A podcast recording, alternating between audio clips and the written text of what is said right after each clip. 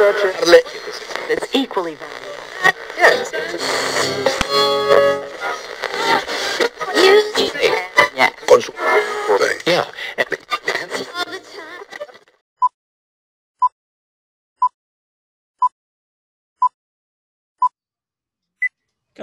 ¿Cómo estás? Hola, profe. Muy bien, muy bien ya. Aquí emocionada por que estamos en una semana más con nuestro grupo de cafetaleros. Pues sí, este, pues ya estamos transmitiendo el episodio número 30, que a los que nos siguen, este, pues saben que transmitimos desde la Ciudad de México. Este, y normalmente aprovechamos esta introducción pues para mandar saludos.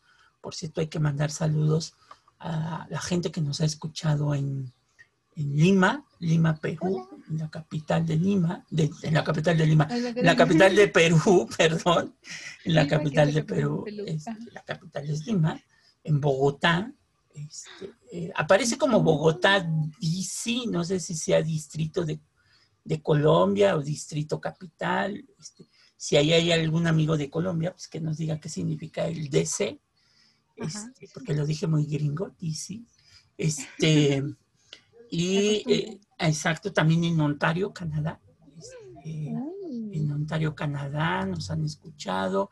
También nos han escuchado aquí en la Ciudad de México.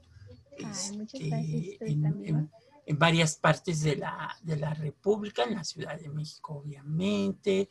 Este, Por ahí también, déjame, déjame ver aquí mi papelito de dónde más nos han, nos han escuchado, porque aquí este, sí, digo, no, no se vayan a ofender y vayan a decir, ay, Sí, no, Van, no no, mencionaste, de Yucatán. Salud- hola. saludos a nuestros amigos de Yucatán, saludos a nuestros amigos de Veracruz que también nos han escuchado, de Chiapas también nos han También allá. escuchado, de Nuevo León, saludos a los amigos regios de por allá, en Jalisco también nos han escuchado, la perla de este, Occidente. la Perla de Occidente y en Michoacán también nos han, nos han escuchado, entonces este, también queremos mandarles saludos a, a- a los connacionales que nos escuchan en, en- en- en esto. En Canadá ya dijimos Ontario. Este, ¿Qué más? Eh, ¿Qué más te dije? Colombia. Colombia, en Bogotá, también ya lo señalamos, y en Perú, en Lima, ¿no? Este, Muchas nos, gracias. nos verdad. Este, qué bueno que, que nos escuchan mientras, eh, por ejemplo, nuestros amigos de, de Lima, mientras se toman un buen té de coca en lugar de café. Este, yo creo que nuestros amigos de Colombia nos escucharon porque vieron café. Entonces, este, como, pues es, como dijo Gina, cafetaleros, este, han de haber dicho, pues estos hablan de café. Pues sí hablamos de café, pero, pero está relacionado con otra Para cuestión. acompañar la plática. Es, efectivamente, y si en algún momento, por ejemplo, para los amigos de Ontario, de, de Lima y de Bogotá, que quieran venir a la Ciudad de México, pues bueno, este, que les sirva de referencia algunos episodios de la historia de, de nuestro país, ¿no? O nuestros amigos que viven en Jalisco, Yucatán, que, que quieran venir a la Ciudad de México, pues bueno, pues también les sirva de referencia. Sobre todo el que hicimos de arquitectura, este, Justo en ese pensé. en el de leyendas que también hicimos por ahí. Este, y que por cierto, vamos a estar subiendo ya los episodios. Es que teníamos, en- estábamos en un, en un servicio distinto que nada más nos permitía tener 20 episodios. Entonces Ah. los primeros episodios nos los fue borrando este, y ya no aparecen, pero los vamos a subir para que tengan ya los 30 episodios y los puedan escuchar con, con mucha calma. Los disfruten, entonces, ya saben. Ok, entonces Gina, pues ahí les va a decir las redes sociales, que ya se las saben, los que ya nos han escuchado, pero los que no, pues ahorita se las dice Gina. Los que no tomen nota porque ahora vamos con los anuncios parroquiales. Si ustedes quieren tener un mayor contacto con nosotros, ya sea para decirnos qué opinan de este podcast, si les gustaría que abordáramos algún tema en específico o alguna cosa, un chiste histórico, un chismito, no sé, porque nos ha llegado de todo, sinceramente, por favor. Este, escríbanos un correo a sinhistoriamagistoria.gmail.com donde bueno, pues les daremos respuesta a estos este, correos, agradeciéndoles mucho que se tomaran el tiempo de escribirnos. Pero si ustedes quieren que este diálogo sea más directo, ya saben, más rápido en la respuesta, pueden encontrarnos en Instagram, en los perfiles de al profe lo encuentran como arroba alexgo40, a mí me encuentran como gina-mr y también está el perfil de Tlalocan In situ, que bueno, es la página de los recorridos, y aunque ahorita no se pueden hacer recorridos, en algún punto se podrán volver a hacer, entonces ustedes podrán ahí percatarse de a dónde vamos, qué estamos haciendo, y si se quieren unir, están más que invitados. Eso es todo por los anuncios parroquiales. Ok, ok, muy bien, Gina, muy bien. Entonces, pues ya no nos quitamos más el tiempo. Este, eh, como ya les dijo las redes sociales Gina, pues, si por ahí nos quieren mandar un mensaje, este, si nuestros amigos de Colombia nos mandan café, pues sería, sería este, a los amigos de, del Perú, pues no les decimos, los de Chiapas también que nos manden café, este, en Veracruz también, es más, se pueden ir a escuchar al podcast al este restaurante muy famoso, esta cafetería muy famosa de, pues vamos a decirlo, aunque no nos paguen, de la parroquia, este, que ya aquí en la Ciudad de México ya tenemos una sucursal de la parroquia y te hacen igual la leche así. El mismo servicio. Te la echan en tu café igual. El mismo servicio. Los amigos de Veracruz, que también es muy bueno el café. Para nuestros amigos que no son de, las, de, de México, este, el café de Veracruz y de Chiapas son, son donde podemos encontrar las mayores, este, eh, la buena calidad de café que hay en, la, en México este, a nuestros amigos de Monterrey, pues que nos manden cabrito. buenísimo, una, este, O los famosos frijoles puercos. Al veneno, esos este, se oyen peligrosos, pero muy eh, sabrosos. Gina, que se le gustan al veneno. Este, en Jalisco, pues unas tortas ahogadas. Bien picosas, pero bien este, sabrosas. En Yucatán, una, una cochinita pibil. Este, o agua de horchata. O cómo se llama este. Ay, eh, que por cierto, saludos a Oscar este, este tamal que, se hace en Chiapas así grande con carne, que viene, tiene un nombre maya, se me fue ahorita el nombre, pero bueno, este, a nuestros amigos de la Ciudad de México, pues, este, pues garnachas, que es lo que consumimos normalmente. Cuando vengan ustedes a la Ciudad de México, quienes no sean de, del país o de la Ciudad de México, deben de comerse por ley, porque sé que en varios estados de la República no existen, deben de comerse por ley una guajolota, que es eh, una telera con un, este, con un tamal adentro. El sabor de su tamal puede ser rojo. Es, es, el desayuno de es el desayuno de nosotros los pobres, este, y que nos da muchas eh, calorías para aguantar toda la mañana, ¿no? Sí, en realidad, eso más totolito, híjole, más totolito, atolito, no totolito, como dice Gina. Es que hay, este, es como más chiquito, más familiar, ya sabes. También no se pierdan el, los episodios del dato inútil, que por ahí andan polulando. Entonces, este, pues ya los dejamos con el episodio número 30, que es la tercera parte de lo prohibido en la Nueva España, la sexualidad. Vamos allá. Hay unos vidrios. Bye. Ya me voy porque mi torta de tamal se está enfriando. Adiós.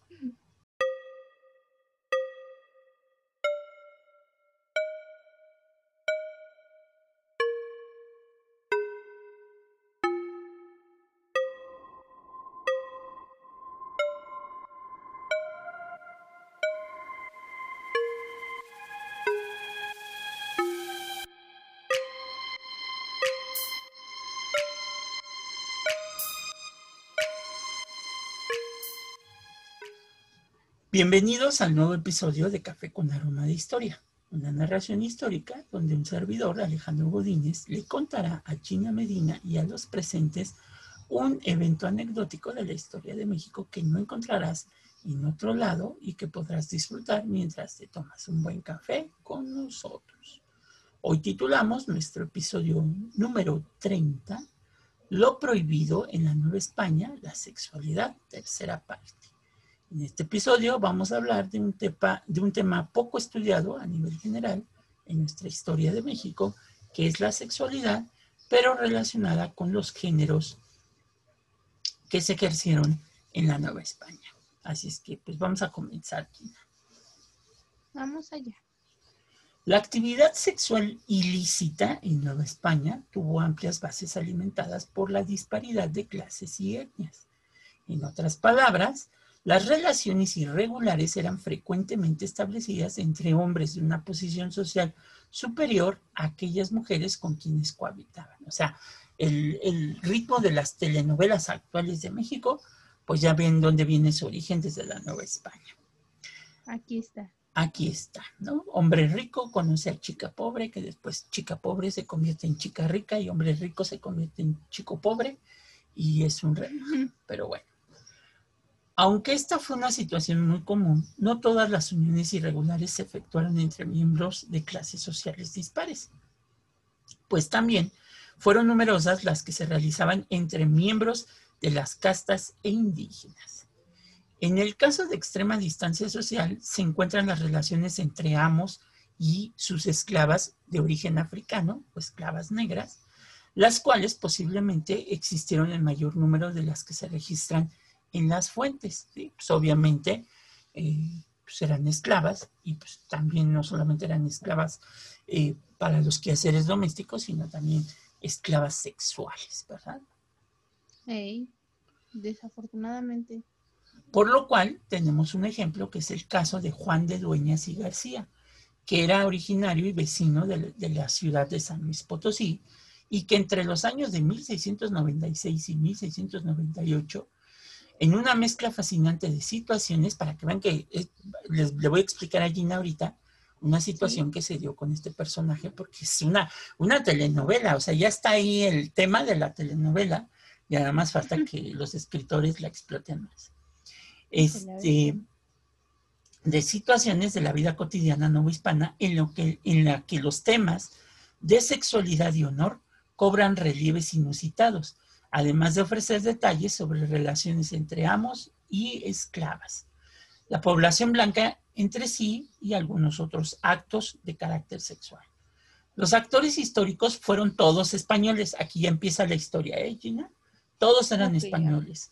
Juan Dueñas de García, quien se consideraba maestro de cirugía y al parecer mercader en los reales de plata del norte de la Nueva España, pues vive en San Luis Potosí, ya estamos hablando para ese tiempo lo que era el norte de la Nueva España.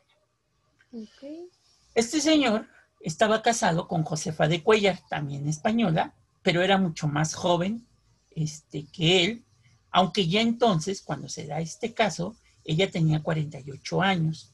Pero el contraste de que era más joven es que Juan parecía tener entre 66 y 80 años, aunque la edad no, no nos dice mucho. Entonces, esto nos habla de estos matrimonios en donde pues, el hombre normalmente es mayor de edad frente a la mujer que normalmente también es menor de edad. Pero por muchos años. O sea, porque actualmente se puede dar, pero ahí era una cosa bárbara, sí, ¿no? ya lo unos 10 decía. Ya lo decía el gran profeta este, mexicano en sus sagradas escrituras, 40 y 20, José José, ¿no?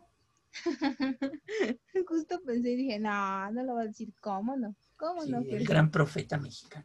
Pero bueno, estos son los dos primeros personajes, Juan de Dueñas y Josefa de Cuellar. También van a aparecer en esta historia una de sus hijas, María, quien tenía, también española, bueno, ella ya es criolla, porque ya nace aquí, quien tenía un amante llamado Manuel Cabral, pero este era de origen portugués, con quien había tenido Mm. varios hijos con conocimiento de la familia. O sea, digamos que vivían en unión libre. Más que amantes, pues vivían, este, obviamente, en unión libre, ¿no? Ok, sí, en términos modernos, se puede decir eso. Ajá. Entonces ya tenemos a los cuatro personajes. Juan de Dueñas, Josefa de Cuellar, María, me imagino que es María de Dueñas, y Manuel Cabral, el portugués, ¿no? El, el- el- el que aparece ahí este, en, en- en esta historia. Bueno, Tenemos un drama internacional, o sea, aquí no solo nos limitamos a los mexicanos. ah, sí, porque falta la esclava africana, ¿no? Uy, a ver. Ok. Bueno, pues vamos a platicarles un poco de la historia. En el centro del escenario se encuentra la esclava mulata Francisca de Dueñas. Ojo con lo que acabo de decir. En el centro del escenario se encuentra la esclava mulata Francisca de Dueñas. Ah. ¿Y el señor No cómo se llamaba? Juan de Dueñas. Ay, ¿Con desde Juan? O sea, ojo, ya tenía apellido de él. ¿Con quién Juan tuvo una apasionada relación que motivó una larga reyerta familiar. Aquí empiezan los problemas. Josefa, Josefa de Cuellar, o sea, la esposa de Juan de Dueñas, y sus hijas testificaron que la esclava y Juan mantenían una escandalosa relación sexual que absorbía la atención, ojo con esto, que absorbía la atención de don Juan de Dueñas hasta el punto de negarle la atención necesaria a su familia. Ah, caray, o sea, perdido por el amor, ¿no? Perdido por el amor, ¿no? Por lo cual se obtuvo un permiso de las autoridades eclesiásticas para sacar a la esclava de la casa y ponerla en depósito en casa de un vecino, quien fue encomendado por la propia esposa y las hijas a venderla en Parral, este, en el pueblo de Parral, ¿no? Entonces, ¿qué es lo que van a hacer las mujeres, las, la esposa y las hijas? Van ante el cura de la parroquia y piden una dispensa para que el, el cura autorice, a través de la, me imagino que del obispo y el arzobispo, que autorice que esta esclava tenga que salir de su casa porque le está quitando el tiempo a su papá y a su esposo, ¿no? Obviamente. Pero aquí el problema es más cruento porque la llevan a otra hacienda y en esa Ajá. hacienda la encomienda que le piden las, la esposa y la hija al cura es que sea vendida. O sea, como fuera una cosa. Sí, o sea, desaparece. bueno, era esclava, ¿no? Pero Así, desaparece. ¿no? Entonces, este, borra del mapa. No la podemos matar, pero si se muere, pues no tenemos problema, ¿no? ok. Y aquí nuestra historia se va haciendo más truculenta, porque enterado Juan de lo que había pasado, que la sacaron de la hacienda, la llevaron a otra y además con promesa de venta, Juan inició un proceso legal para recobrar a su esclava y otorgarle, por eso va a aparecer ya como Francisca de Dueñas, y otorgarle la libertad, su carta de libertad. Lo más seguro es que le otorgó la carta de libertad y le dio su apellido. Wow, órale, pero como si fuera pues su señora, ¿no? Porque en esos tiempos se acostumbraba que la señora de la casa cambiara su apellido.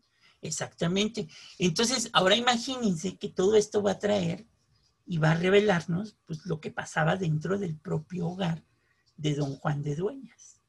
Ay, A ver, bien chismosos, pero vamos a ver. Pues sí, porque se va al juicio y en ese juicio don Juan de Dueñas acusa a Manuel Cabral, el portugués, de haber, ojo, no está diciendo que la enamoró y todo eso, sino lo va a acusar de haber violado a su hija María. y que no solamente que la violó, sino que había concebido varios hijos ilegítimos con ella, con lo cual se había vulnerado el honor familiar. ¿Se acuerdan que estuvimos hablando la semana pasada del famoso honor familiar? Que podías tener relaciones sexuales, los hombres, eh, una cosa muy, muy, muy rara, pero si el hombre decía durante el acto sexual o para pedir el acto sexual que se comprometía a casarse con la mujer, pues ya podían actuar legalmente en contra de él, porque o cumplía la promesa o pagaba este, a la mujer que había violentado su, su honor, ¿no? Como le llamaban en la Nueva España, desflorado su honor, porque las mujeres eran consideradas flores. Entonces, desflorar es como quitarle los pétalos a las flores, ¿no? Sí, sí, tipo quitarle su belleza, ¿no? Entonces, aquí este señor va a acusar al portugués, a Manuel Cabral, de que violó y todavía tiene hijos ilegítimos con su, con su hija. ¿no? Entonces, aquí ya está metiendo a la hija, porque no fuertes sabíamos que había sido, ¿no? que había sido violada, ¿no? Eso ya está más intenso. Por lo cual, en una deposición de abril de 1698, Manuel Cabral, Manuel Cabral, ubiquen a Manuel Cabral, que es el portugués, confesó que su amistad y vecindad con la familia le permitió entrada en su casa, donde engendró amores con doña María, habiendo logrado, y fíjense así como lo dicen, cómo se utilizaba este tipo de lenguaje, habiendo logrado gozarla por seis años y lo que decíamos, sin promesa de, casi- de casamiento. O sea, nunca le dijo, me voy a casar contigo. ¿No? Solamente Tener relaciones sexuales y se acabó. Y hijos comprometer su honor. y, y no está, no hay ningún problema. Obviamente, lo que él alegó es que la unión que tenía con María era por la unión de las dos voluntades. O sea, que ella estaba de acuerdo y él estaba de acuerdo, entonces podían seguir viviendo. Eh, ¿Cómo se le llama eso? ¿Sería amaciato? Ah, no, concubinato. Concubinato. Entonces, con- seguir viviendo en concubinato. Ok. De hecho, había tenido tres hijos sin reclamo alguno ni de María ni de su padre. Órale, tres hijos, no, ya, eh, O sea, eso ya no fue violación, ¿verdad? Ya, mm, ya no suena que estuvieras perdiendo, pero quién sabe, ¿no? Ahora pero sí quién que. sabe. La tensión entre suegro y yerno creció por días, pues lo que había sido tolerable se convirtió en su reverso debido a la batalla familiar por culpa de la esclava.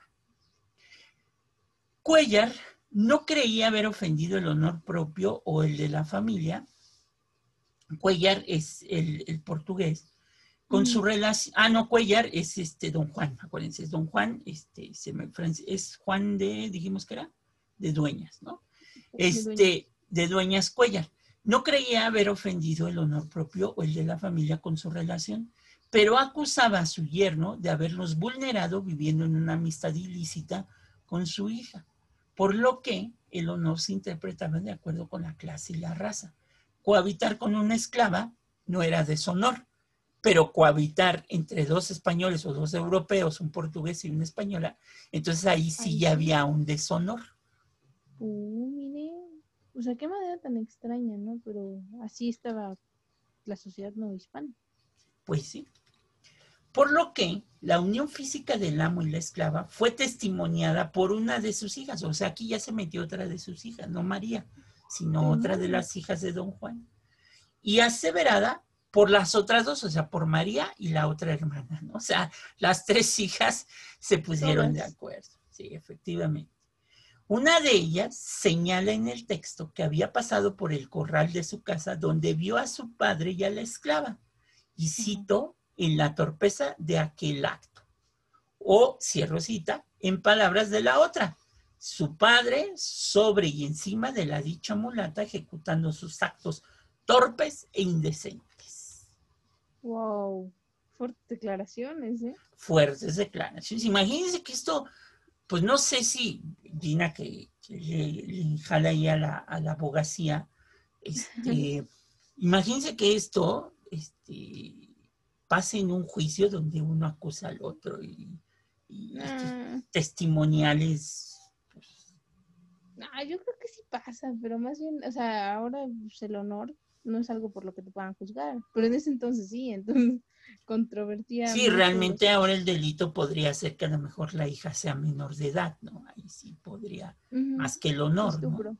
Aunque ella diga que estaba de acuerdo con, con él. Sí, ¿no? no, es es menor de edad, no tiene capacidad jurídica. Exactamente. Por lo que, admirado quedó según el testimonio, cito, de que un hombre de tanta edad que podía estar rezando, y así lo dijo la hija, un hombre de tanta edad que podía estar rezando, estuviera en tan inicuos ejercicios sin temor a Dios. Órale, o sea, ultracatólica la hija también. Sí, o sea, nada de que andas echando pasión, este, mejor No, ponte no, a rezar por las ánimas del purgatorio. Amén. O por la tuya, ¿no? De Es- Ernesto le quiso decir, te vas a condenar. Exactamente. ¿Qué nos hace pensar esto? Pues que dentro de las casas y dentro de las haciendas, la falta de privacidad a que obligaban las relaciones ilícitas se encuentra no solo en este caso, sino en muchos otros consultados en los cuales testigos oculares corroboraban la unión sexual realizada en lugares accesibles a la curiosidad ajena. O sea, todo el mundo podía ver. Sí, sí, hay cero privacidad, ¿no? Que hay, que hay un ejemplo de una película que se la recomiendo mucho porque tiene, tiene todavía esta parte de la época colonial. Una película que se llama La Casta Divina. La Casta. Divina habla de la guerra de castas que hubo en Yucatán. Hace poco el presidente fue a, a Yucatán a pedirles perdón a los indígenas por haber sido parte fundamental de esta guerra de castas entre los hacendados, los dueños de las Ajá. haciendas que provenían desde la época colonial, este, en contra de los indios. Entonces hay una parte, la película está protagonizada por este, este actor muy famoso en México llamado Ignacio López Tarso, Ah, claro, este, sí, inicio. en donde él es el dueño de la hacienda. Entonces hay una escena, la primera escena, él entra a una alcoba que está dentro de la hacienda, este, eh, se quita la ropa, se sienta en una hamaca y llega una mujer indígena y primero le empieza a hacer un masaje en los pies y ya después tienen relaciones sexuales. Entonces, pues como están en una covacha dentro de la propia hacienda, hay una escena donde la hija, que es como que la más liberal, se da cuenta de lo que hace el padre en esa, en esa covacha, bueno, en ese cuarto.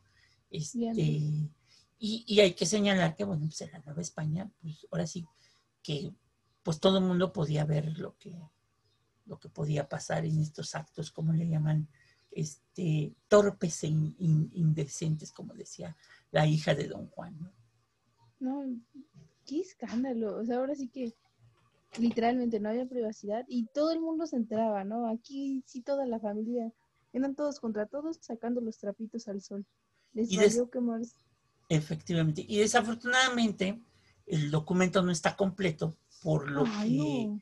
Pues obviamente no sabemos qué pasó en la resolución de- del juicio, y, pero que sí es un ejemplo de cómo en un hogar podían existir complejas situaciones engendradas por la sexualidad irreprimible de hombres y mujeres, ¿no? O sea, este hombre tenía relaciones, la mujer se empieza a quejar de que ya no tienen atención, sacan a la esclava, la venden, él la quiere recuperar, le da la libertad, su apellido, pero ahora va la mía, ¿no? Me voy a vengar de mi hija, está en una relación ilícita con un portugués, tienen hijos, tal y tal. Las hijas dicen, ah, pues sí, pues ahora vamos nosotras y, y vamos a decir que siempre te vimos teniendo relaciones sexuales con la, con la esclava y, y un sinfín de cosas. ¿no? Ay, no, qué, qué familia esta, ¿eh? Y Que sin por- no fue la única. No, no fue la única. Que por cierto, se me olvidaba, pero la película sí la pueden ver en, en YouTube. Ahí está, La Casta Divina, si búsquenla, La Casta Divina. Y, este, y vean, eso era un poco como de lo que estamos platicando. para que tengamos contexto. Efectivamente. La sexualidad prohibida. Entre las formas más reprimidas de sexualidad, pues estaba el famoso y, y conocidísimo pecado en la Nueva España llamado nefando o sodomítico. ¿Qué es esto? Pues la homosexualidad, que era considerada un pecado. Se concebía como una de las peores manifestaciones de la sexualidad y casi siempre se entendía como un problema entre hombres. Aunque hay que señalarlo, y eso es muy claro porque en los documentos casi no aparece, el lesbianismo apenas tuvo cierta resonancia en la Nueva España. O sea, creo que fueron más relaciones entre, entre hombres que realmente entre, entre mujeres que fueran descubiertas. Por ahí se llega a hablar el caso de que Sor Juana Inés de la Cruz, pues tenía Ah, una relación con, con la virreina, con la esposa del virrey, Así sí. este, y que sí, ¿eh? o sea, sí se habla de, de que si tuvieran algunos encuentros, ah, habría que poner ahí también las cuestiones en duda, pero, pero sí se habla de esto. Ay, no, qué metiches. O sea, ahora sí que cada quien, o sea, de, como decía María Félix, de la cintura para abajo son sus historias, no las mías. Entonces, qué metiches andar investigando la vida de los demás. Órale, qué sí. frase de la cintura para abajo. Son sus historias y no las mías. O sea, cuando yo lo vi dije, wow, pero tiene razón. O sea, ¿a mí qué? Bueno, este, un tratadista de la educación de la mujer de mediados del siglo XVII creía que el descuido en la educación de los hijos por los padres llevaba obviamente a la sodomía, o sea, a la homosexualidad. Que Ay, todavía eso se mantuvo hasta principios del siglo XX, ¿eh?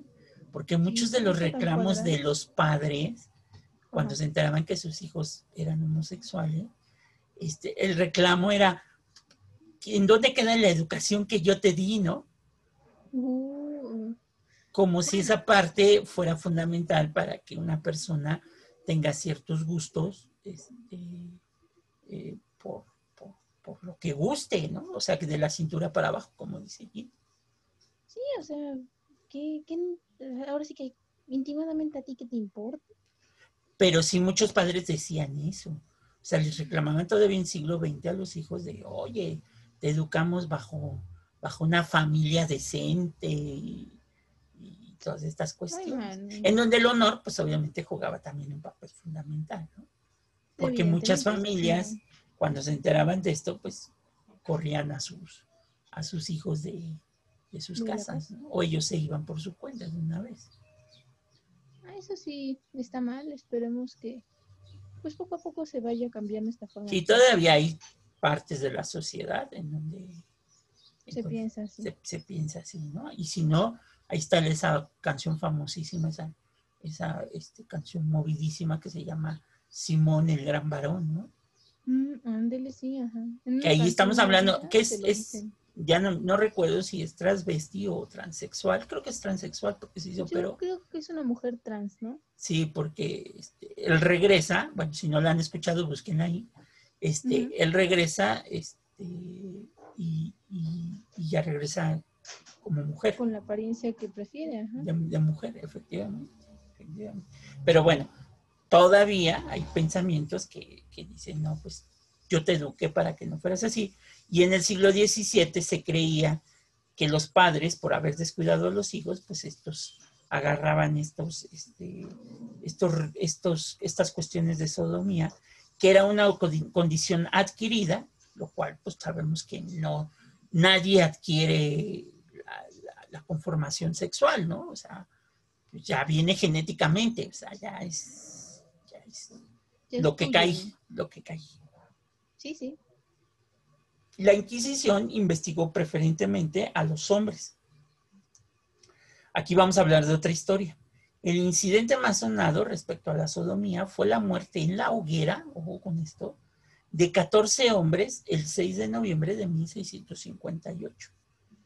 Estos hombres fueron ajusticiados, obviamente, por toda una investigación que reveló una red de homosexuales de 123 sospechosos y convictos de varias edades y diversas etnias concentrados en la Ciudad de México y Puebla. Mire, o sea, los investigaban bien cañón. Adiós a la privacidad. Adiós literal. a la ya ahora entiendes por qué tantas leyes, ¿no? O sea, de protección de datos personales. Ok, quieres investigarme, va, pero si lo haces tienes que pagar o haber firmado un acuerdo de confidencialidad. Ay, qué. Que de aquí se va creando mucho ese estereotipo que la televisión mexicana, cuando empieza transmisiones, empezó a explotar mucho, ¿no? De la cuestión de la, de la homosexualidad, porque, según, según la investigación, el perfil demográfico de estos grupos demuestra que las llamadas formas desviantes de la sexualidad por la Inquisición comprendía a hombres que trabajaban en ocupaciones manuales y cuya vida sexual se había llevado a cabo hasta entonces dentro de una opacidad social que les permitió cobertura por largo tiempo. ¿no? O sea, hombres que, que, por ejemplo, veían a un hombre que, que trabajaba en la cuestión de la costura Sí. Y decían, este es, ¿no? O este, este ha de tener algo, algo por ahí, o algún nombre, porque no necesariamente puede uno ser, este, o, o tener este, gustos eh, sexuales por una persona de un mismo género, pero puede ser afeminado, porque hay personas que pueden ser afeminadas, así se le, se utilizaba el término, sí, claro, este, y ya se pensaba que, que el tipo era esto. Y el, prototipo de la televisión mexicana fue que a las personas homosexuales las metió en ese rubro, ¿no? Que los que les hacían la ropa a las, a las artistas, los, los estilistas, Los encasillaron ahí. los encasillaron como, como- y todavía lo vemos, ¿no? Yo no sé, yo no sé cómo estos programas llegaron a subsistir todavía hasta hace unos cuantos años, donde vemos este normalmente que, que estos personajes homosexuales aparecen como tal, ¿no? No, y o sea, está mal porque en realidad no importa que te desempeñes, ni tampoco debería importar tu orientación. Ahora sí que, mientras tú cumplas con tu trabajo, No, pues ¿Cuál si es tú volvemos a lo mismo, de la cintura para abajo, pues lo que a ti te guste. ¿verdad? Es- exacto. es tu perro el que sacas a pasear. Pero bueno. Se sabía que existían y eran aceptados estos grupos dentro de ciertos círculos muy estrechos que se apoyaban mutuamente, pero siempre dentro de la incertidumbre provocada por la inseguridad de ser considerados parias sociales, o sea, vean a qué grado este, eran considerados, ¿no? De plan. El evento de 1658 fue la única instancia de una persecución en masa. Otros casos individuales fueron detectados por las autoridades e incluso entre miembros de la iglesia, ojo, porque también eso ha sido como que una parte fundamental en estos últimos años. Por ejemplo, había familias ya en, los, en el siglo XX que pues a muchos no les gustaba que su hijo tomara la profesión de cura porque lo asimilaban precisamente con la homosexualidad, porque te metías de cura en el celibato y pues obviamente era porque no te gustaban las mujeres. Oigan, ¿hasta con eso o no? Qué bárbaro. Ay, no, no, qué, qué maneras de pensar, ¿eh? Miembros de la iglesia que desde luego fueron sometidos a la disciplina interna de la misma, pero nunca condenados a la hoguera. O sea, miembros eclesiásticos, a pesar de que se sabía, pues, este, pues nunca fueron llevados a la hoguera. ¿No? pasó nada, o sea, solamente fue la acusación y pues ya, ¿no? El escrutinio público. Bueno, que con eso ya es bastante, pero... Pero que también no se supo muchas veces, ¿no?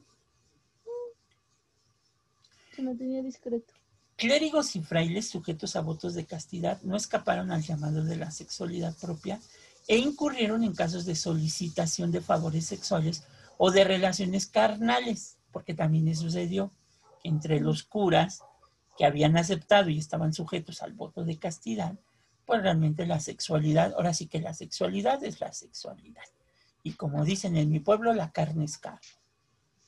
No, pues sí, pero bueno, si ya diste tu palabra para cumplir algo, ahora sí que hasta que te mueras, ¿no? Pero pues cada quien volvemos a lo mismo. Estas aventuras amatorias poco propias de su estado pusieron en duda la fibra moral de la iglesia.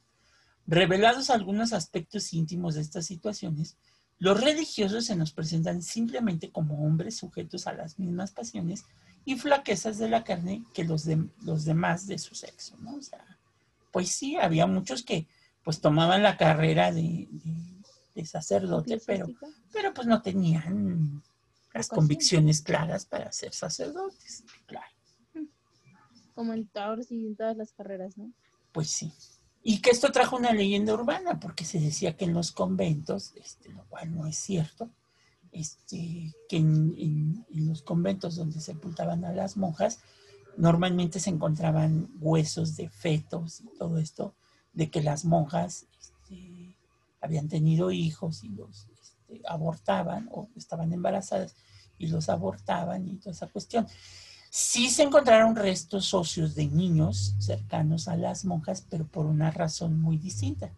Porque muchas veces la familia, si tenían un hermano de la monja o algún sobrino de la monja, moría pues muy pequeñito y la monja ya había fallecido, solicitaban al convento se permitiera sepultar al niño junto a, a, ella, ¿no? Por considerarse estas ideas de, de santidad y, y, estas cuestiones. Pero no porque tuvieron hijos, o sea, esa es, es, es, una cuestión muy distinta a, a señalar que tuvieron este, realmente, realmente hijos, ¿no? Ya ve, que es de ignorancia. Efectivamente. El celibato, aunque respetado por la mayoría, no fue universal, especialmente en áreas rurales. En León, este es un caso, doña Juana Hurtado de Mendoza confesó un adulterio con fray Nicolás Macías, relación de la cual trataba desesperadamente de salir en 1686. O sea, tuvieron una relación y ya quería cortar a fray, a fray Nicolás, ¿no? Okay. Pero fray Nicolás persistía en actuar como cualquier amante desesperado llevado de celos, según confesión de doña Juana, por haber visto entrar en mi casa a un hombre soltero, siembra cizaña con el marido, atenta en maltratar de obra con ella y envía recados indecentes con su criado. Por lo que las autoridades franciscanas, deseando guardar sigilio, pidieron se mantuviera el caso en secreto y prometieron tomar acción contra el apasionado fraile. O sea, aparte de que ya había roto el voto de castidad, pues despechado, ¿no? Porque... Tóxico. Tóxico, o sea, para que vean que los tóxicos y las tóxicas desde, Desde épocas... siempre. Siempre, ¿no? Porque aparte este Le daban celos que entraba un hombre soltero a su casa. Le sembraba cizaña. Ya me lo imagino ahí al, al- diciéndole al marido, ay, tu mujer crees que es una santa y no sé qué. Y el marido, ¿y usted cómo sabe? Aparte le mandaba recados indecentes y todavía la amenazó porque pues, la quería maltratar. ¿no? O sea, Le digo, tóxicos en todos lados, en todos los tiempos. Y Pues yo creo sí. que hasta el final de los mismos seguirá viendo. Los recreos con mujeres jóvenes fueron también otra forma de solicitación. En el pueblo de Purián, obispado de Michoacán, dos jóvenes hermanas españolas y una amiga mulata fueron solicitadas con palabras y galanterías por Fray Juan Rangel, franciscano, que al parecer anteriormente había solicitado a una mujer india. Otro franciscano de la misma provincia fue acusado de intenciones sodomíticas al interesarse en uno de sus confesantes hombres de habla purépecha, obligándole a tener actos de manoseo sexual durante la confesión. Ah, caray. Es Ah, por sí, eso que se hizo una reforma en los conventos femeninos, donde las paredes de los confesionarios, porque acuérdense que quien haya ido a un convento femenino, los confesionarios no están como en las iglesias, que es una estructura de madera, sino no. que o el confesionario de los conventos femeninos era a través de una pared con agujeritos. Entonces el cura se sentaba de un lado, fuera del convento, y la monja dentro del convento se sentaba del otro lado. Se tuvieron que hacer reformas para poner paredes más gruesas, donde ni siquiera los dedos, las yemas de los dedos, pudieran tocarse a través de los agujeritos. por Porque se descubrió que muchos, muchos sacerdotes tenían contactos de solicitación por medio de, los, de las caricias en las manos. Ah, o sea, se aprovechaban de la inocencia de las pobres monjas. Pues sí, pero ellas ya estaban casadas. Entonces. También se dieron casos este, eh, de, fly- de frailes solicitantes de monjas que resultaron en acusaciones ante el Tribunal de la Inquisición. Uno de los más escandalosos casos fue la relación amorosa y finalmente carnal establecida alrededor de 1580 por Fray Juan de la Plata y Sor Agustina de Santa Clara en el convento de Santa Catalina de Siena, que para que lo ubiquen es el- la iglesia que está enfrente de lo que hoy es la Secretaría de Educación Pública y en la calle de Argentina. Es, es- ese es el convento de Santa Catalina, donde también estuvo, estuvo presa. eh, esa fue el castigo que le dio el, el gobierno novohispano a Josefa Ortiz de Domínguez. La encerraron en el convento de Santa Catalina y donde doña Josefa llegó ya embarazada. Este, y curiosamente, aquí es donde se habla mucho de esa historia entre doña Josefa y don Ignacio Allende. este, porque resulta que en el mismo convento donde estaba doña Josefa, en los mismos años en que estaba doña Josefa, Sí. estuvo una hija dentro del convento de Ignacio Allende. Reconocida, pero estuvo ahí. Entonces, Bien. pueblo chico, infierno grande. Ajá, así mismo, ¿eh? Sí, sí, sí. Bueno, entonces cuando vengan a la ciudad visiten el convento de Santa Catarina. Para los que no son de México, José Ortiz de Domínguez fue una de las precursoras del movimiento de independencia de nuestro país. Ujú. Este caso se complicó cuando los teólogos infirieron que las relaciones de Fray Juan con unas monjas estaban teñidas de la herejía de los alumbrados.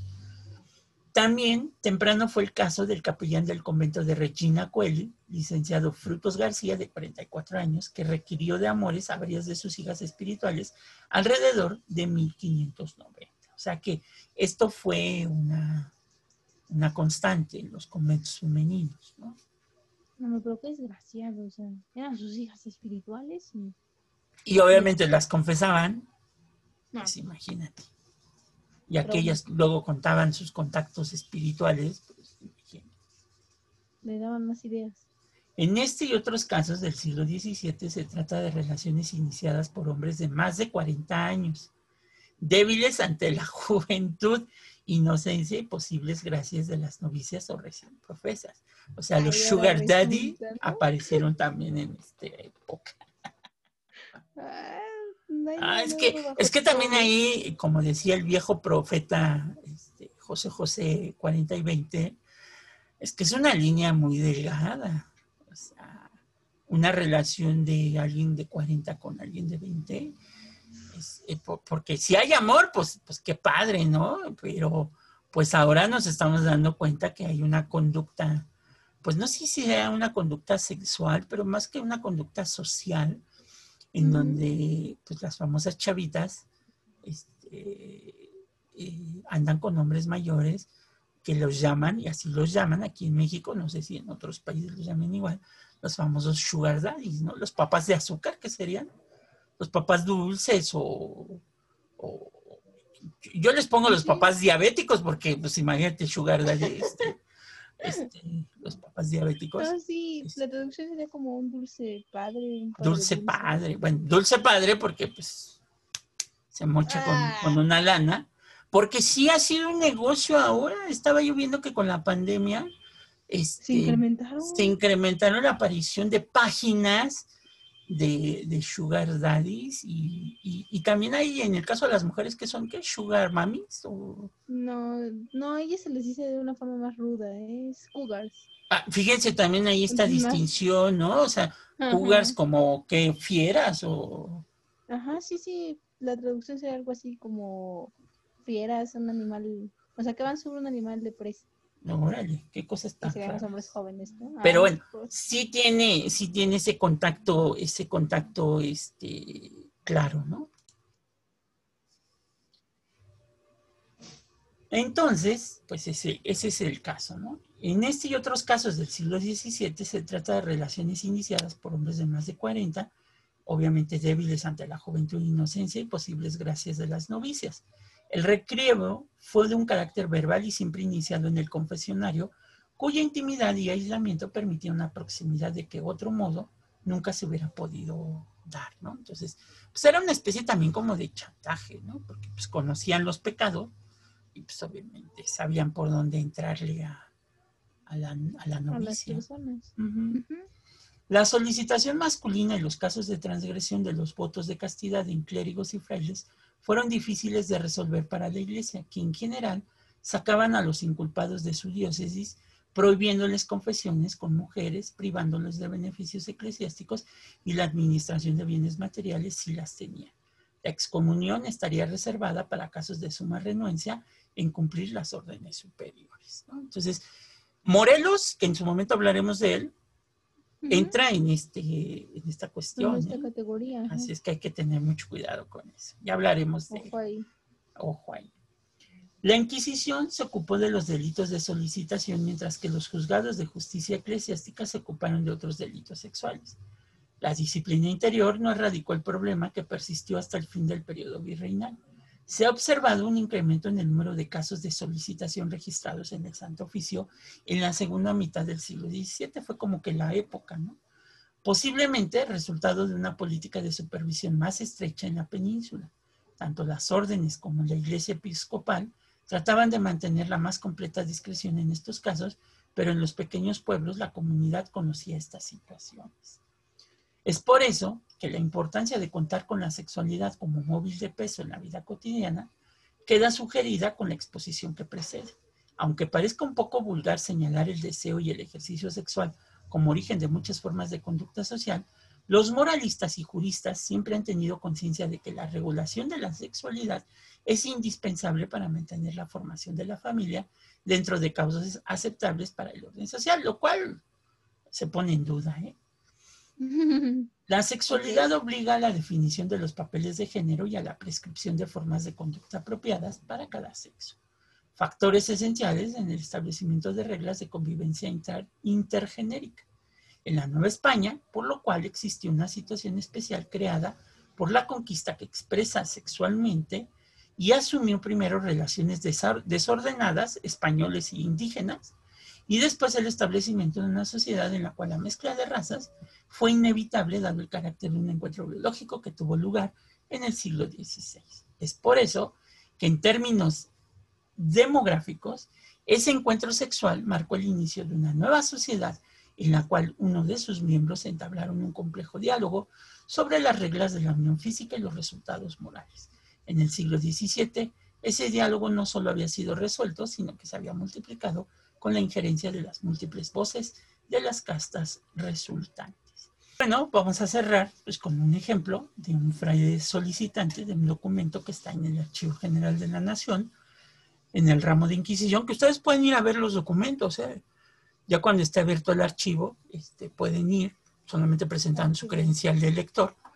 Este, Y obviamente que sepan paleografía, porque si no, pues, les va a costar mucho trabajo leer lo que dice ahí. Pero bueno, Dice, fraile solicitante, solamente declara la india soltera Mónica que el dicho fray Joan de, Rangel, casi todas las más veces que venía a su casa y la veía solas, esto fue siete u ocho meses antes de haberse, las tres contenidas confesado con él, le tomaba las manos y decía si quería ser sus amores.